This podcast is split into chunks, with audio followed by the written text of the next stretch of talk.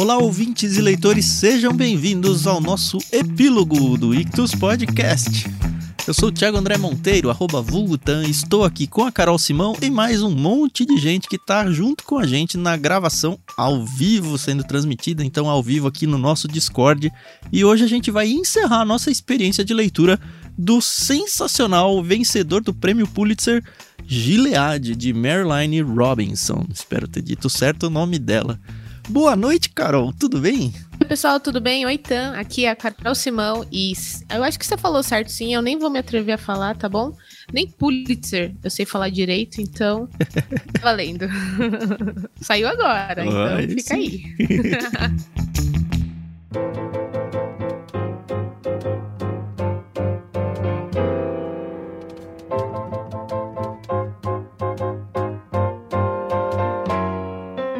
bem, a gente tem aqui uma autora norte-americana, né?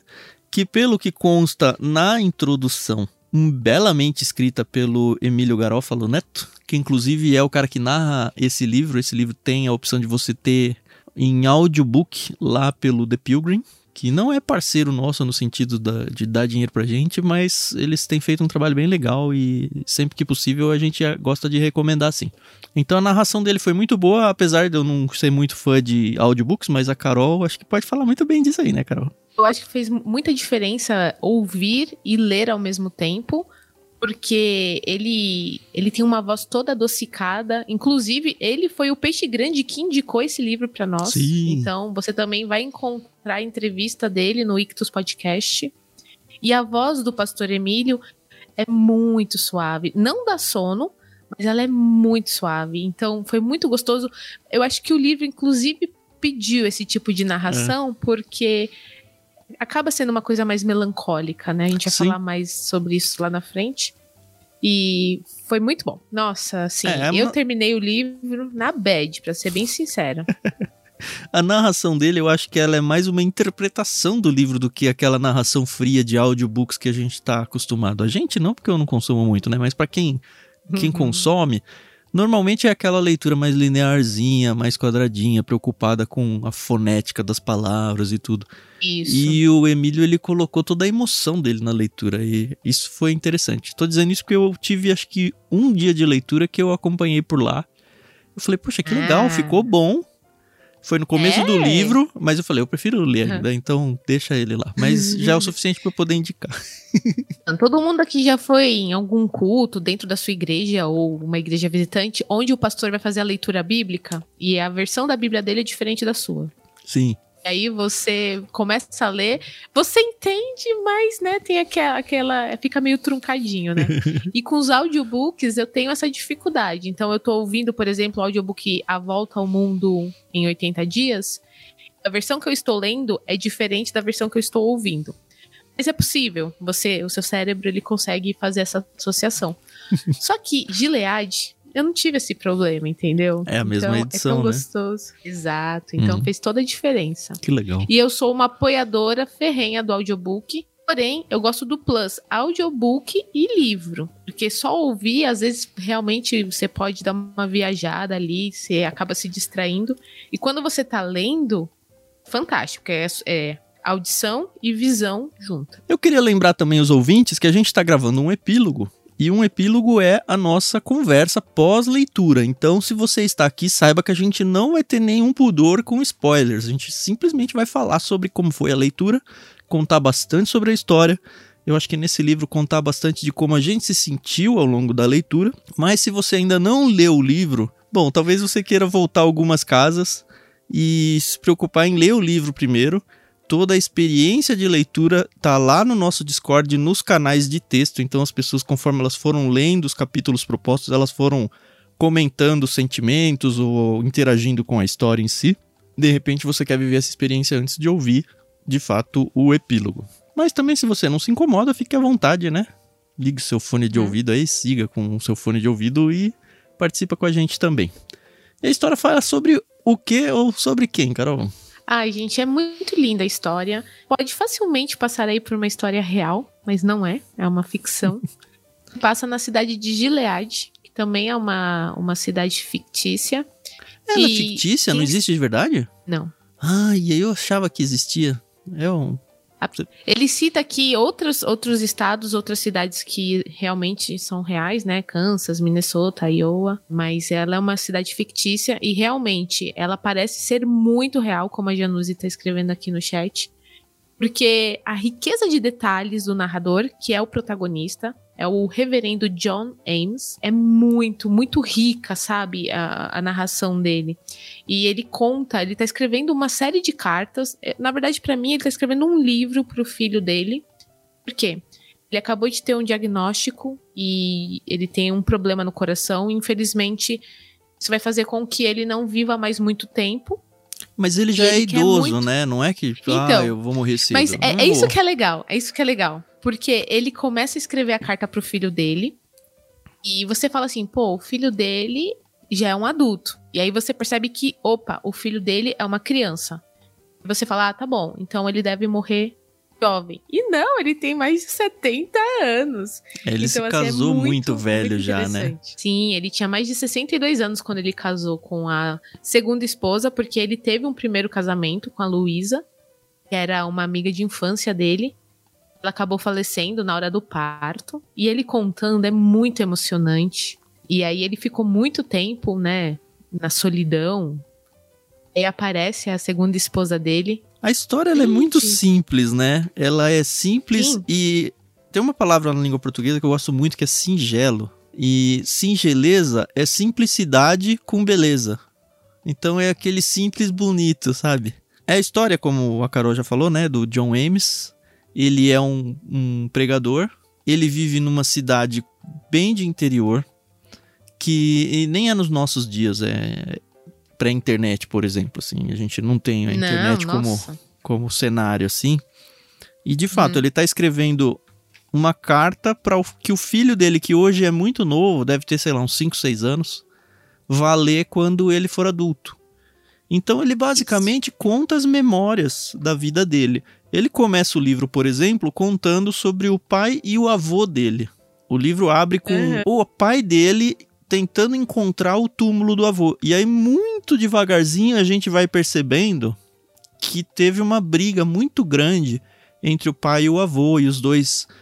É, assim, demora praticamente acho que mais da metade do livro para a gente entender o que foi essa briga. E eu acho que a simplicidade com beleza, né, a singeleza do livro tá nisso, no fato dele não se preocupar em deixa eu narrar fatos para vocês. Ele tá contando assim, derramando o coração dele ao longo do livro todo. Ele derrama o coração, ele vai lembrando de coisas e trazendo no meio do relato que ele está fazendo. Então ele abre o livro contando o relato dele muito pequeno, com o pai dele falando: Eu preciso encontrar o, o túmulo do meu pai. No caso, o avô do John Ames, né? Só que ele não uhum. tem a uhum. menor ideia. E aí eles saem praticamente com a roupa do corpo, né? Sim, eles em não busca dinheiro, de, ó, ele condição. tava em tal lugar. Deve estar tá é. por lá.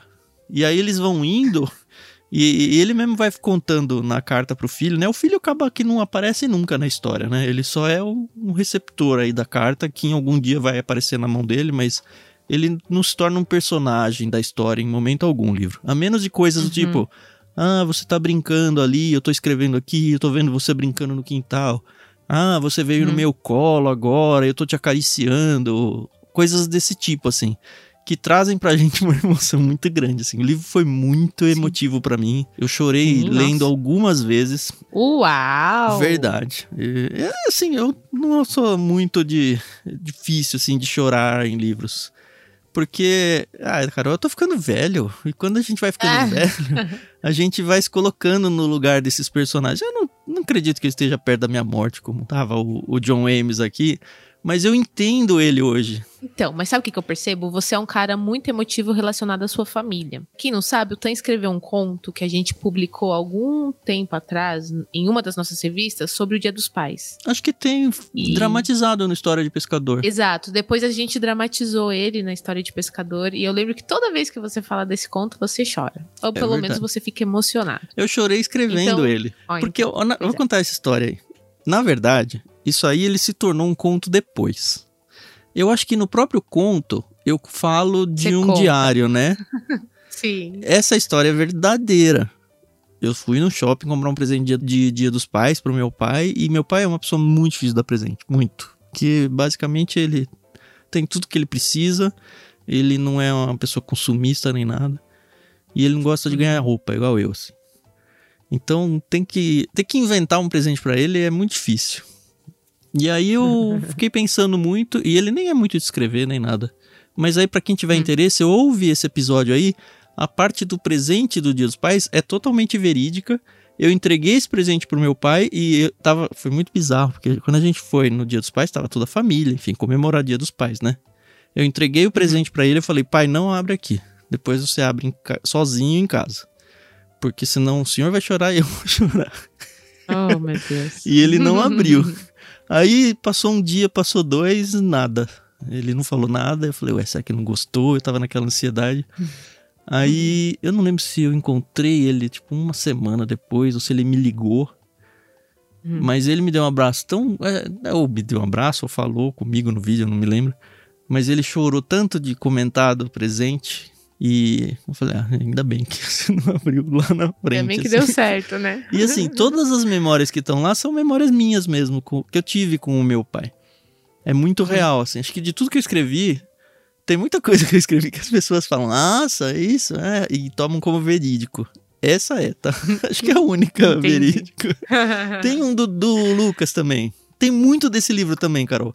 É um que é. eu tô falando que, poxa, você vai envelhecer e, poxa, como que Deus me deu um presente que tem prazo de validade e tal, quando ele era muito pequenininho e tava voltando uma festa de casamento. Oh, Mas é, é, isso, Carol. Esse livro é, é a minha cara.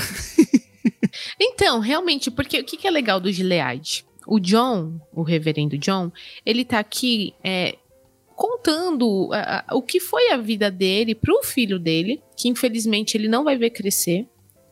Mesmo que ele não morra do coração daqui a um mês, alguns dias, ele já é muito velho pro filho dele. Então, é humanamente impossível ele acompanhar a vida adulta do filho.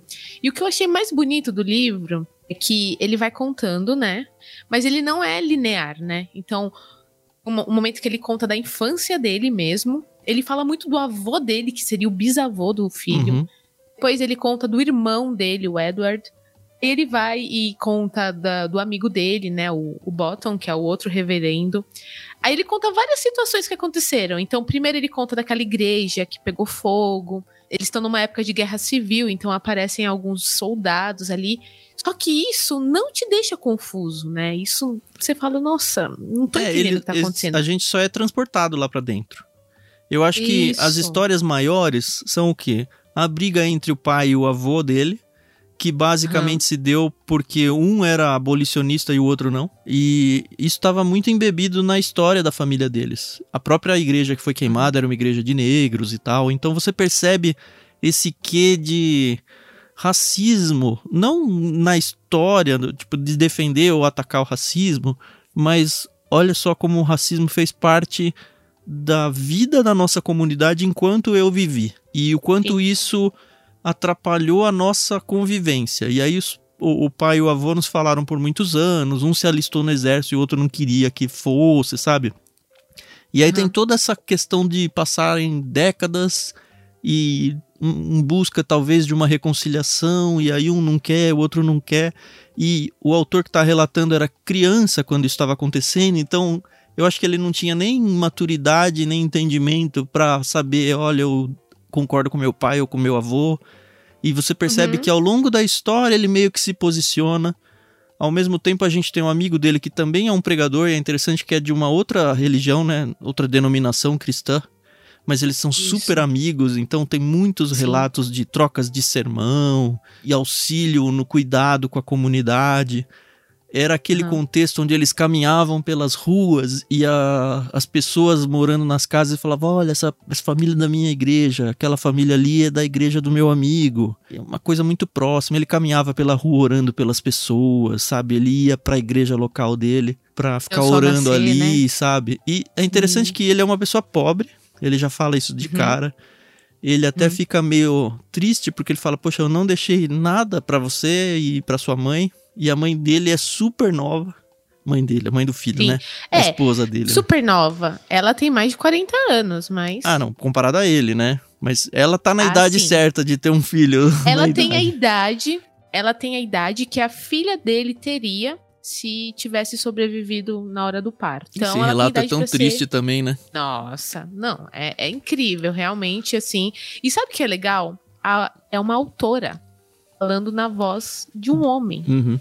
com a experiência de um pastor. E ela não é Entendeu? pastora nada, né? É, eu pelo menos dei uma pesquisada assim na vida dela, não, não tem nenhum não, não é. que ela... Eu acho que eu vi uma entrevista do Emílio falando que não é e o quão surpreendente é perceber quanto que ela é sensível às questões pastorais no sentido de, puxa, como você foi capaz de captar tanto a essência do que de fato um pastor vive, sente Uhum. e, enfim, experimenta com todas as suas preocupações e tudo sem ter vivido essa experiência. Eu acho que aí é a beleza do autor, né? De ter de fato Uhum. essa sensibilidade de conseguir enxergar a vida dos outros sem necessariamente ter sido a vida deles. E assim, aí a gente tá tendo ali a narração, ele tá contando de crianças que ele batizou, né, de várias situações que aconteceram. Aí ele conta até da mãe dele, que tinha um vício em bebida, né, porque ela tinha muitas dores, né, ela tinha reumatismo. Aí ela bebia pra poder. Era né, remédio na não época, né? É legal isso. Sim, sim. E aí, pra mim, surge um personagem que. maravilhoso. E foi o Jack, né? Se chama John, em homenagem Chama ao John narrador, Ames. John. Exato. que é o filho do amigo John dele. Ames Bottom. É. Isso, que é amigo do. E todo mundo chama ele de Jack. É incrível, porque conforme o reverendo ele vai falando, você pensa: ai Deus. Quando ele morreu, o Jack vai casar com a esposa dele. Quando ele morrer, o Jack vai assumir a, a igreja dele. E vai ser o pai do filho dele. E ele pensa isso também. Ele E- nunca fala, né? Mas fica muito nas Mas entrelinhas, é, né? ele não verbaliza, mas fica subentendido. E ele. O que, que acontece? Ele começa a ter ciúmes. Aí ele E tem medo então- porque ele não gosta dele. É interessante assim Então, não exato, gostar é dele, que- porque o amigo, eu acho que na maior das boas intenções, quis dar ao filho dele o nome do John Ames, que era o seu primeiro, sei lá, o melhor amigo dele. E o John Hum. Ames, de verdade, o, o velho que tá aqui na história, ele inclusive batiza o Jack, que é o John Ames. Não é Júnior, porque não é filho dele, né? Mas enfim. o, o- a criança. O, o episódio do batismo é muito interessante porque, à primeira vista, a gente vai pensar, poxa, que homenagem linda, poxa, como ele vai gostar. E ele Sim. não gostou nem do nenê, assim. Ele falou, que ousadia que ele teve de dar o meu nome. Isso é um tapa na minha cara porque eu não posso ter o meu filho. Ele tá tentando substituir isso na minha vida. E aí tem toda a história de vida do John Ames, criança que cresce. Demora pra gente descobrir o que aconteceu com a vida dele, mas é claro que ele fala, ó, ele não é uma boa pessoa, ele não é uma pessoa de caráter, ele tá aqui se aproximando da minha esposa, ele tá meio que se tornando uma figura paterna pra você, meu filho, que para quem eu tô escrevendo a carta, e isso tá me preocupando. Só que eu não quero também ficar contando sobre a vida dele. Ah, Em certo momento eu achei até que ele nem ia contar, É, eu porque pensei. eu não quero macular a história dele pra vocês. Mas ele tá ficando tanto com vocês, ele tá rondando tanto a nossa casa que também eu preciso contar pra jogando vocês. beisebol com você. É. E, e aí, enfim, ele conta a história dele, que também é bem triste, né? Ele. Ah, não sei se a gente precisa contar a história dele, acho que isso a gente pode preservar, talvez, vai, Carol. Eu acho, acho interessante. E eu acho legal porque a história do Jack é uma história que, inclusive, quando o John tá narrando, ele fala: Puxa, eu não sei se eu tô aqui ultrapassando os limites, né, do sigilo pastoral tal. Mas eu vou contar pra você porque eu acho importante você saber isso. Ele tá falando pro filho. Isso. A gente espera que realmente só o filho dele leia isso.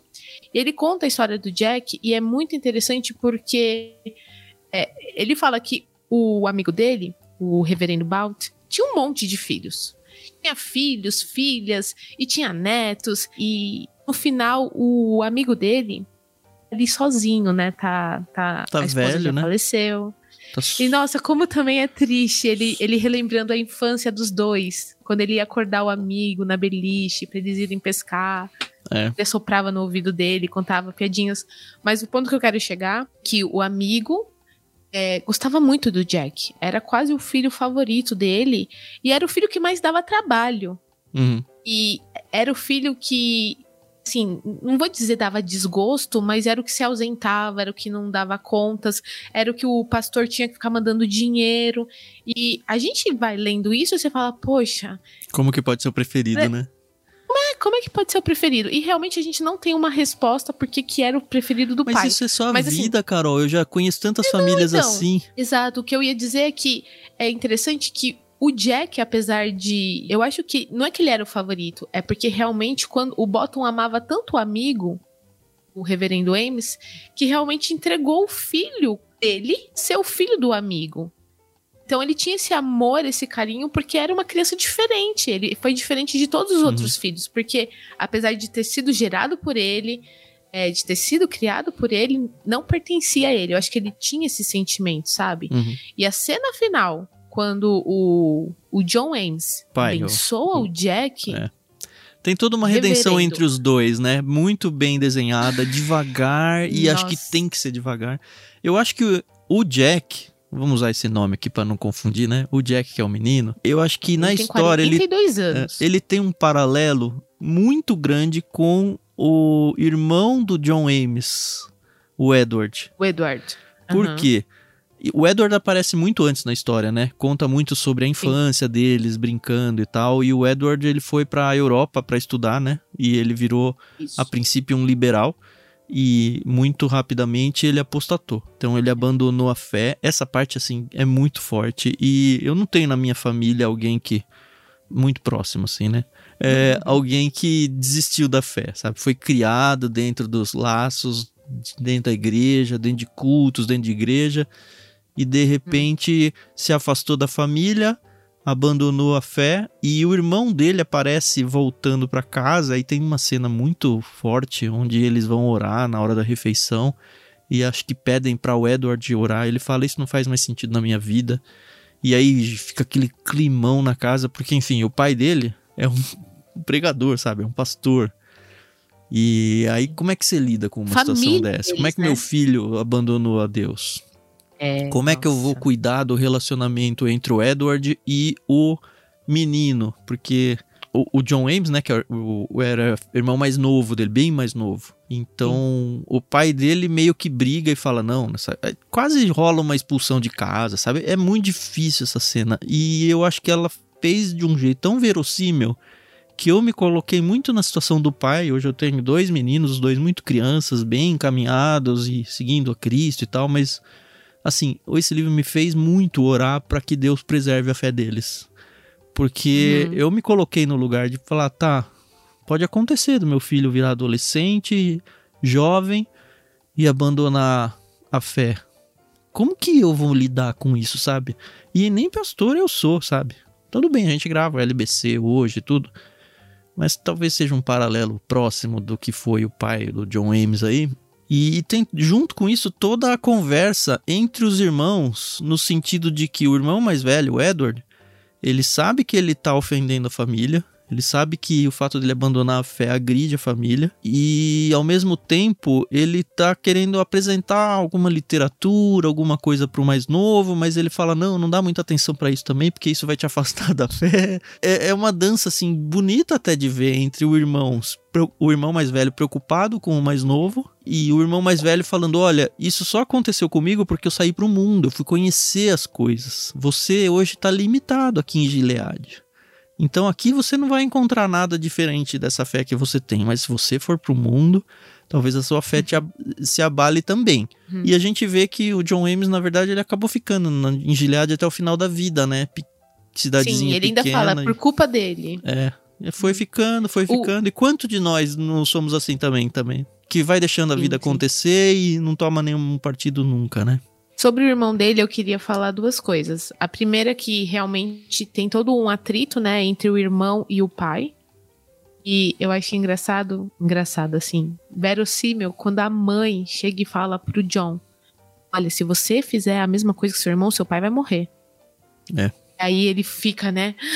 Tá, mas é o meu irmão e, e, eu, e, eu, não quero perder o contato com o meu irmão. E aí é muito bonito porque eles são fãs de beisebol. É um esporte que a gente não tem aqui no Brasil, né? Não é, é popular entre nós. Então, assim, eu mesma não sei regras, não sei nem quantos jogadores entram um campo, né? É que você não fez faculdade com bonito. japoneses, Carol.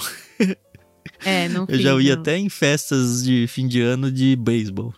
Com o pessoal lá Sério? da Ah, que matemática. É. E é muito legal que os irmãos têm um, um dia lá que tá muito quente. E aí o John vai atrás do Edward. Eles começam a jogar ali bola, né? De beisebol, brincando e tal. E que bonito que o irmão que apostatou, ele fala pro John. Ele fala assim: Vejam como é bom, como é agradável os irmãos viverem unidos. Uhum. É como o óleo perfumado sobre a cabeça, descendo pela barba, a barba de Arão, descendo sobre a gola das suas vestes. É como o orvalho do Hermon, descendo sobre os montes de Sião. E aí ele fala: ele sabia tintim por tintim Sabe. Salmo 133, Uhum. sabe? Ah, é Então, um, é um assim, texto pra chorar essa né? hora, assim. Se você tá envolvido na leitura, porque você se apega por esse negócio. Poxa, eles têm um amor de irmãos muito grande. É o jeito do irmão que não acredita em Deus falar: olha, segue acreditando aí em Deus. Eu fugi, mas Sim. não foge você não. Voltando, né? A gente vê isso no Jack. Porque o Jack, eh, ao longo da história, a gente percebe que ele também desistiu de acreditar em Deus. Muito do que o pai e a família eh, fez eles afastarem não foi exatamente esse o motivo, né? Mas você percebe que o fato dele não acreditar em Deus também é um peso muito grande na casa deles. E é, é aquele assunto que não pode ser dito, sabe? E a gente vê várias conversas, inclusive propostas pelo próprio Jack, no sentido de tentar entender Deus, de tentar entender alguns conceitos teológicos que talvez tenham sido os conceitos que fizeram ele se afastar da fé. E a gente vê que, e, primeiro que irrita a família dele tentar trazer esse assunto, essa discussão, porque é aquela típica discussão teológica que não leva para lugar nenhum, porque não tem uma resposta Uhum. fácil. E a gente percebe isso tanto no Bottom, que é o pai, quanto no John Ames, que é o tio aí por afeição, É o padrinho, é, né? o padrinho dele, que ah, eu já sou um pregador há tanto tempo, essa essa batalha eu já não luto faz tempo, porque é uma batalha que não tem vencedores, sabe? Mas se é importante pra você, vamos discutir de novo, sabe? E aí a gente Uhum. vê que o Jack ele tá querendo se reencontrar com Deus, mas ele não tem fé, não tem, simplesmente não tem. E, e meio que, poxa, me desculpa por não ter fé, mas o que, que eu vou fazer, sabe? Eu não tenho. Não, Você percebe ele- muito ele- isso nele. Ele não tem fé e é engraçado como o reverendo ele se refere a ele, né? Ele fala: "Nossa, o Jack, ele parece que tem um dom de ler através de mim". Então ele olha pra mim, aquele sorrisinho do tipo: "Hum, lá vem você tentar me enganar de novo, né?". E eu não sei fugir desse olhar, então me incomoda muito esse olhar, porque é uma coisa assim de incômoda, né? E quem aqui já não, não, não já se sentiu assim, né? Tem pessoas que olham pra você, parece estar olhando ali no fundo da sua alma, né? Uhum. Mas eu acho que o fator principal, porque ele começa a ficar realmente enciumado em relação ao Jack, um dia poder ou não assumir o posto dele na família. Uhum. E quem lê o livro recebe uma grande surpresa, né? Eu, quando, nossa, quando chegou nessa parte, eu falei, nossa, plot twist, né? Porque É, rola um eu plot twist que a gente tá imaginava. tentando preservar vocês um pouquinho, assim, da É, história. Não, eu quero preservar principalmente porque o narrador, ele não só fala assim do Jack, ah, o Jack é mau caráter. Ah, o Jack não presta. Ah, toma cuidado com o Jack. Não, ele dá exemplos de coisas que o Jack fez durante a sua mocidade. Você fala, cara, esse, esse, esse Jack não tem coração, né? Não presta, E né? Como ele fez. é, não, não presta. Como ele fez a mãe sofrer, a irmã sofrer, o pai sofrer. Como ele tem a ousadia É de voltar depois de tudo que ele fez. Exatamente. E agora ele vem e ainda confronta a fé de todo mundo. E o pai dele, aparentemente, ele não tem nem noção muito do que, que tá acontecendo na vida, sabe? Ele precisa de ajuda pra praticamente tudo. Ele tá Sim. Praticamente acamado, né? É, é interessante que, nossa, no finalzinho tem uma conversa do John Ames com o Bolton. Putz, é muito intensa, porque ele fala: Olha, eu preciso contar uma coisa pra ele, que o Jack tinha pedido pra ele contar, né? Porque o Jack falou: Eu acho que se eu falar isso, eu vou, ele vai morrer quando eu disser. Mas eu acho que se o senhor disser, ele vai entender. E aí o John Ames vai falar com ele. E eu achei tão bonito porque ele fala quando o amigo tá dormindo. Porque é interessante isso dos É. velhos, né? A primeira vez que eu vi isso numa literatura, que os velhos eles cochilam, enfim, no meio do dia do nada. Só que muitas Uhum. vezes eles estão fingindo que estão cochilando para ficar prestando atenção nas conversas. O próprio narrador faz isso. É, então, justamente. Eu acredito que os velhos fazem isso. Depois que eu li isso, eu falei, putz, será? Pelo menos é uma boa ideia para quando eu for mais velho. Mas aí o que acontece? Ele vai visitar o, o, amigo e o amigo tá dormindo. E a gente, não, na verdade, nem fica sabendo se ele tava acordado ou não. Eu acredito que ele tava dormindo mesmo.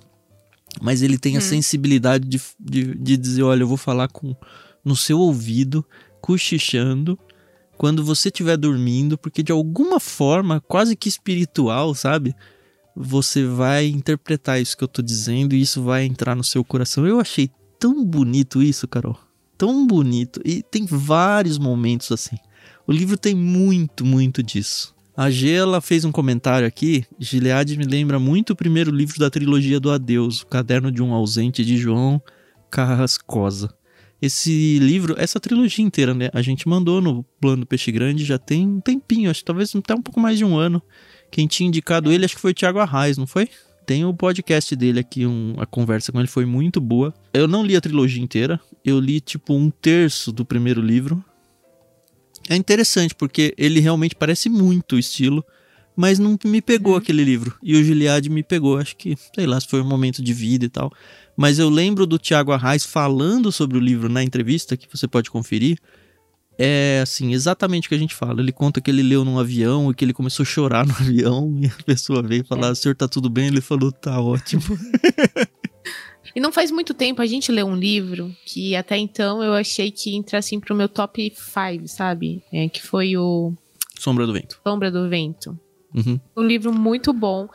Não é o mesmo estilo, mas você percebe mas tem um quê, né? pequenas... né? Eu também pensei é, isso. É, entendeu? E aí eu falei, putz, o bom do Gilead é que é um livro cristão, entendeu? Uhum. Que eu posso, assim, presentear os meus amigos, o futuro meus filhos uma forma que, ó, pode ler isso aqui. Mas é um tá cristão não entendeu? proselitista, né?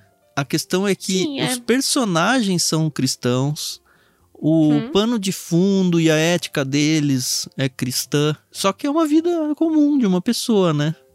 E eu acho que isso ajudou muito pra, pra Marilyn receber o prêmio Pulitzer, viu? Se eu não me engano, alguém tinha me dito que o livro ele foi num. A Oprah, né? Oprah Winfrey. Winfrey, como é que é o nome Winfrey. dela? Winfrey. Oprah. É, ela parece que tem um, um, clube de leitura onde ela indica os livros que ela vai ler no ano, ou sei lá o que, e ela colocou o Gilead nesse.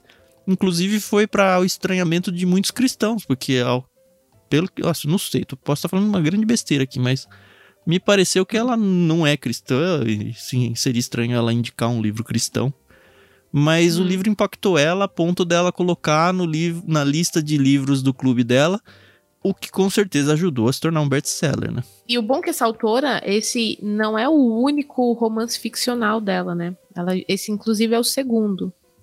É, então, no ela... prefácio do livro, o Emílio menciona que é uma trilogia, né? É, isso. É uma trilogia no mesmo é, estilo da Sombra do Vento, que é, vai ser o mesmo ambiente, uhum. mas não os mesmos personagens. Então, não não vão atrás dos outros livros achando que, ah, eu vou saber se ele morreu ou não, se o filho dele leu ou não. Não, não é essa a intenção da autora. Uhum. A intenção é a gente continuar aqui, talvez na, no mesmo, na mesma passagem de tempo, talvez, bem talvez, na mesma cidade. Eu digo um talvez porque o nome do livro de Leade e dos outros não tem nada a ver. Uhum. Eu acho que de livro, Carol, acho que a hum. gente falou que tinha para falar.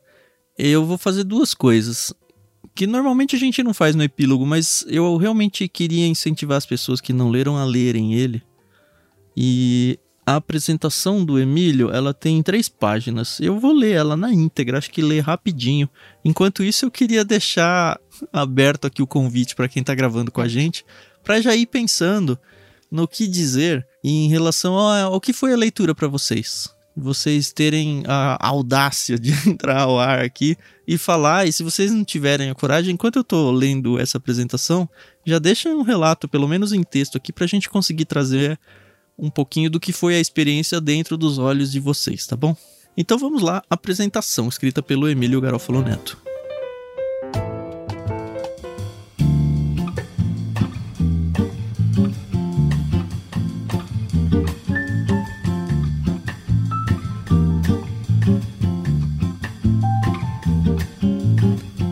Consigo me lembrar de como Gilead chegou até as minhas mãos. Será que foi algum amigo que me indicou? Alguma propaganda que eu vi? Teria sido uma dessas listas anuais de melhores livros do ano que despertou minha curiosidade? Não sei, Deus o sabe. Sei, entretanto, que essa leitura mudou profundamente a percepção de minha própria vocação. Todo pastor conhece muitos pastores. Todo pastor já conversou com outros acerca de como é a vida ministerial. Sempre temos entre nós aquele ar de amistosa cumplicidade de quem se olha dizendo: só um pastor entende outro. Ora, que surpresa descobrir que Marilyn Robinson também entende os pastores. Talvez sejamos mais transparentes do que o nosso orgulho vocacional permita admitir. Todo pastor tem pastores a quem vê como mentores e exemplos. O que eu nunca imaginava era ser possível ter um pastor fictício como mentor e colega de dores. Gilead é um livro escrito no formato de uma longa carta de um pai para seu filho. Chamá-lo de carta é, entretanto, terrivelmente inapropriado. Gilead é um memorial, um manual de instruções, uma autoapologética, um registro de lendas e percepções do que é a vida abaixo do sol um velho pastor, o reverendo John Ames, escreve para seu filho Temporão acerca de tudo que importa, bem como de algumas coisas que não importam nem um pouco. Conta suas velhas histórias, fala de seus lamentos, rememora ocasiões pitorescas, tristes, hilárias e algumas de partir o coração. Com a candura de quem não precisa mais impressionar ninguém e o senso de urgência de alguém que sabe que não vai ter muito mais tempo, Ames precisa deixar algo sólido para o seu filho ainda criança. Filho que certamente vai experimentar a juventude e a vida adulta sem a presença de seu pai. Eu fico pensando às vezes se o impacto do livro é maior em mim por ser pastor. Seria menor se eu não fosse? Creio que, de certo modo, sim, pois são muitas as situações com que me identifiquei. Ao mesmo tempo, quando penso com mais cuidado, noto que são questões universais, não apenas realidades pelas quais pastores passam. Todo mundo sabe o que é a alegria de ver alguém sob seu cuidado desabrochando. Todos já experimentaram como é difícil deixar crescer, como é duro sentir que não vamos acompanhar o final da história. Todos temos rivais, pessoas que são pedra no sapato, amigos de velha data, coisas não bem esclarecidas em nossa jornada e alguns momentos de beleza tal que apenas lembrar deles nos comove novamente. Gilead não é acerca de ser um pastor, mas acerca de ser um humano. Neste mundo quebrado, debaixo do sol escaldante e de chuva inebriante. Este é o básico. Não precisa saber muito mais. Sim, tem muito mais que eu poderia tentar utilizar para te animar para a leitura. Poderia te falar bastante sobre os prêmios que Gilead recebeu. Tenho até Pulitzer. Poderia te contar sobre a virtuosidade da pena autora poderia te explicar que esse é o primeiro livro de uma série maravilhosa que no momento conta com quatro livros que se passam no mesmo universo literário. Eu poderia exaltar a qualidade literária do texto, as frases memoráveis, a beleza da linguagem, a precisão das descrições e a grandeza do escopo de quem captura uma vida inteira num livro. Eu poderia te lembrar sobre o assombro que é a capacidade que a ficção tem de nos fazer olhar o mundo por outros olhos e te prometer que este livro te fará visitar terras e ideias antigas, bem como a maravilha do mundo novo. Eu poderia selecionar alguns trechos para te mostrar como o livro é bom de ler, mas temo que isso faria com que o impacto da beleza diminuísse quando encontrasse as citações em seu habitat original do livro. Temo que seria como pegar uma ave canoura solta na natureza e colocá-la numa gaiola, para que admirasses. Não, Aprecie as maravilhosas frases de Robinson não no cativeiro do prefácio, mas na liberdade do livro. Não farei nada disso, mas vou te contar, entretanto, que esse livro pode te mover em tua fé, teu amor e em tua esperança. Pode te ajudar a entender melhor essa vida e a porvir. O que um livro pode fazer com o coração? Um livro realmente especial pode ajudar o coração a se enxergar melhor e assim a ver melhor o mundo e a ajudar a pensar em Deus. Esse livro é um deles. E é mesmo, viu?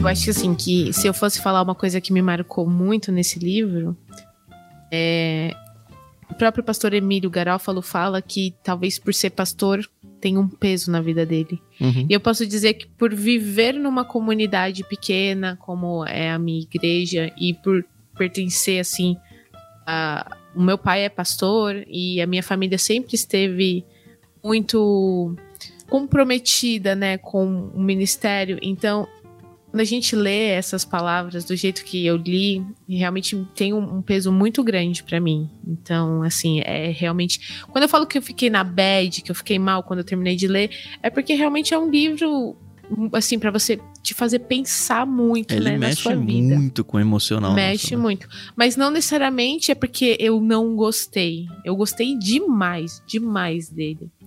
E impossível não fazer comparações com a minha própria vida, Uhum. entendeu? Principalmente com a minha infância. Então, assim, maravilhoso. Eu realmente recomendo tranquilamente esse livro para para quem quiser se aventurar. Uhum. É muito bom. Eu faço um paralelo muito grande desse livro com o conto do Emílio mesmo. É aquele que ele relata a viagem do caminho de Compostela que ele faz com o pai dele, não é? E que o irmão não viaja junto. Isso mesmo, exatamente. Ah, Eu não vou lembrar agora o nome, mas é uma viagem que eles fazem pelo litoral do Brasil. É, e é muito lindo também. esse- é Ah, não é de bonito. Compostela, né? É o litoral. Mas, olha, tem muito desse livro. Eu queria talvez saber se o, se o Emílio já tinha lido esse livro quando escreveu aquele conto, viu? Talvez valha aí atrás. Hum, Mas assim, eu acho que é muito próximo. De fato, é muito parecido com esse do Carrascosa. É, ele Uhum. tem muito também daquele livro que eu indiquei, acho que num outro podcast. É O Velho que Acordou o Menino, do Rubem Alves, autor brasileiro. É, é um livro de memórias, né? Acima de ser um livro de carta, é- apesar dele dizer que é um livro de carta, ele não tem muito formato de carta. Assim, acaba que é mais ou menos cronológica, mas ele faz muitas inserções de lembranças. Olha, isso eu É. vivi quando eu era criança. Olha quando eu conheci a sua mãe. Olha quando eu comecei a namorar a minha primeira esposa. Olha tudo que eu sofri. Aí ele vai, aí ele volta. Tudo super bem amarradinho, contextualizado. Mais ou menos como a gente pensa sobre a nossa vida quando a gente deita a cabeça no travesseiro e começa a relembrar as coisas, né? O ruim de você às vezes ficar pensando muito no passado é que você fica muito triste, né? E esquece de viver o presente, né? E pensar no futuro. Mas acho Mas que é- de vez é- em é quando é, importante, sim. Acho que a gente Sim, tira boas lições. Demais, demais, demais. Ó, a Januse, ela escreveu no chat o depoimento dela sobre o livro que diz assim, ó. Eu tinha visto muitas indicações desse livro, mas ele não me parecia ser tão interessante. Um pastor idoso escrevendo uma carta para o filho. Ter a oportunidade de ler com vocês foi ótimo. Muito obrigada, Januse. o livro é maravilhoso. Quase não dá para acreditar que não é uma história real. É muito verdade De isso, Janus. sensibilidade- Nossa, eu não Nossa, acredito até muito, agora, muito. assim. É. Eu não acredito que É não exista Gilead. Foi mal, Pois é, cortei aí, também. mas tô empolgado.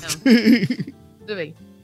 De uma sensibilidade incrível, mexe com a gente, faz refletir. Cada pessoa se sentirá tocada de uma forma diferente. É verdade. É isso aí. É verdade. Que bom que você curtiu com a gente. Sim. Alguém que tá aqui quer entrar em áudio e comentar alguma coisa, não? Então, você pode fazer um como é, audiobook, Ó, me E pagando ler. eu vou, hein? porque você deu uma entonação. Você deu uma entonação, eu não sei se porque você leu agora o prefácio, e eu tinha lido o prefácio no começo, né? Sim. Uhum. Mas agora, lendo no final, ele faz todo sentido, né? E realmente foi muito. Nossa, até chorei, tô aqui. Bom, eu sofro de vazamento, porque eu não gosto muito de falar. Mas tem choro que é bom, mas- ô, dona Tanira.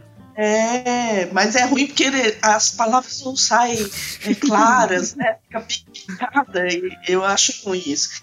E, mas você deu uma entonação e, e deu uma vida que veio o livro inteirinho só nesse prefácio. Uhum. Então, pode entrar nessa de Vou mandar meu currículo lá pro pessoal da Pilgrim, hein, Carol? Oi. Isso aí. Entra pro ramo de podcast, então. É, acho que eu E vou a Carol a pensar também, isso. ela, eu gosto muito de ver ela lendo, porque ela dá uma entonação toda especial em cada vírgula, em cada ponto, em cada. Ah, É, obrigada. Isso desde pequenininha, viu? E É eu verdade, admiro. né? É, Ah, Obrigada. desde pequenininha. Então, é outra coisa que vocês dois podem fazer, viu? Manda currículo. É. Opa! Mas e aí, gostou do, do, do livro? Amei. Também o, o, cronograma que vocês fizeram foi super leve, apesar que eu só decidi ler só esse, né? Não quis ler os outros juntos para não uhum. ficar muito pesado. E eu falo para Carol, eu gosto muito de ler, mas eu leio muito devagar. Então eu queria ler rápido para poder ser mais rápida a leitura e aproveitar mais, mas eu curti muito. Mas muito esse bom, livro é para degustar, né, dona Tanira? Ele é, é, um, acho que é um livro que ele é. merece ser lido devagar. Realmente. É, foi uma experiência muito, muito boa. A gente tem mais uma envergonhada aqui, a G, que deixou o depoimento dela por escrito, né? Eu vou ler aqui. Ela diz assim: Diria que este livro é como uma noite estrelada onde a leve brisa acalma o calor restante do dia. Olha que lindo! São elementos Uau. passageiros, mas de tão belos podem nos surpreender se pararmos para contemplá-los. Pô, G, podia ter ouvido essa na sua voz, hein? a gente tem gente aqui que não leu o livro ainda, mas acredito que vai sair daqui ah, já com morrendo de vontade de ler. Eu queria lembrar vocês que estão ouvindo esse podcast e não leram o livro ainda, que se vocês forem ler, por favor, entrem lá em ictus.com.br barra Amazon e façam a compra do livro partindo daí, porque aí a gente é comissionado dentro da sua compra, você não vai pagar o livro mais caro, mas com certeza você vai abençoar tudo que a gente faz aqui no Ictus e a gente basicamente vive disso, tá? Dessas ofertas que vocês fazem, tanto pontualmente via Pix, quanto se tornando um dos nossos apoiadores no Catarse. A gente tem sim um sistema de apoio mensal por ali que a gente precisa muito demais mesmo do envolvimento de vocês. Praticamente todo mundo que está aqui é apoiador nosso, a gente agradece muito a participação de vocês, o carinho e a credibilidade que vocês têm por nós. Mas a gente precisa de muito mais gente realmente para continuar existindo como Ictus Podcast, como experiência literária no Discord, como podcast de leitura bíblica comentada e tudo que a gente tem feito aí por vocês, tá? A gente precisa da ajuda de vocês para continuar existindo e crescendo cada vez mais.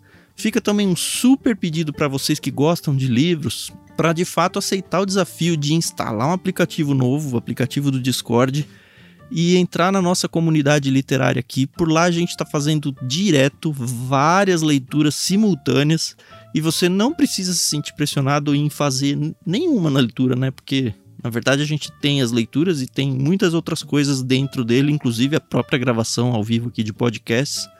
Ou fazer como a, a dona Tanira, olha, eu quero ler um livro só com vocês. Tudo bem, venha, sabe? Mas esteja uhum. com a gente.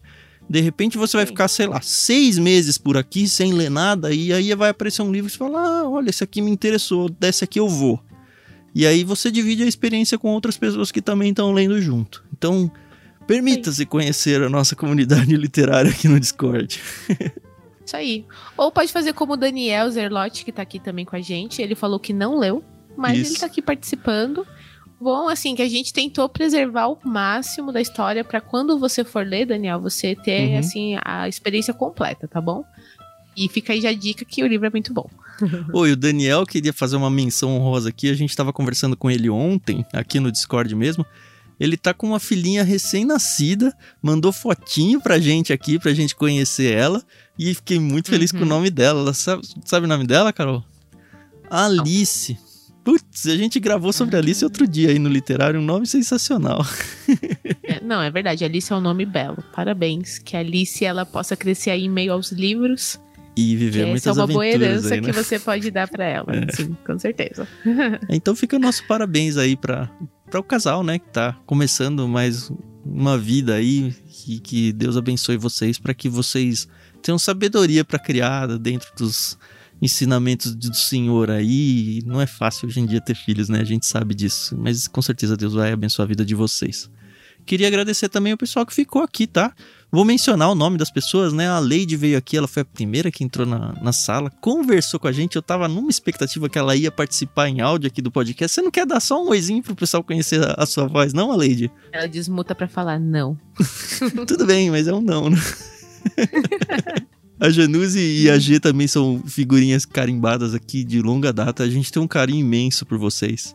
De verdade, assim, Muito, é, nossa. é muito legal essa experiência, porque por mais que vocês não entrem no áudio, não tem problema nenhum não entrar, a gente vê as fotinhas de vocês, às vezes vocês criam uma coragem, abrem uma câmerazinha na live, e assim, vocês têm se tornado realmente a nossa família, assim, extensão da nossa família, e fica o convite para você participar disso, assim, sabe? Nem só por mim e pela Carol, mas eu percebo muito que entre vocês tem criado laços que eu nunca vi criar em nenhum outro espaço.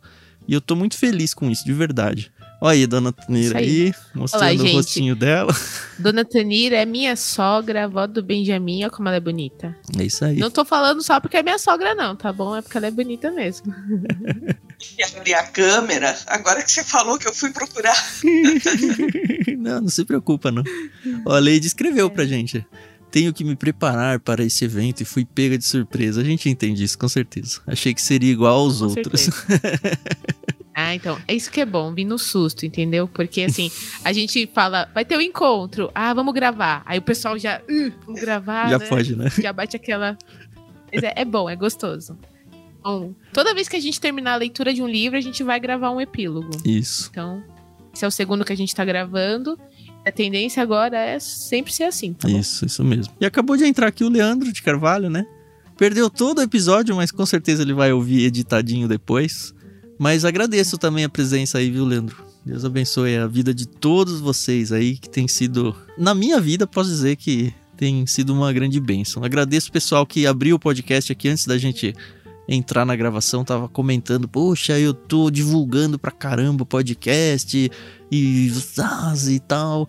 É muito legal ver a empolgação de vocês e. Porque assim, é a nossa empolgação, né, Carol? É, é muito gostoso Sim, ver sim. ela se multiplicando entre as outras pessoas. E é tudo que a gente pede, Exato. né? Que vocês realmente curtam isso e multipliquem. Ajudem a gente a multiplicar. Isso aí.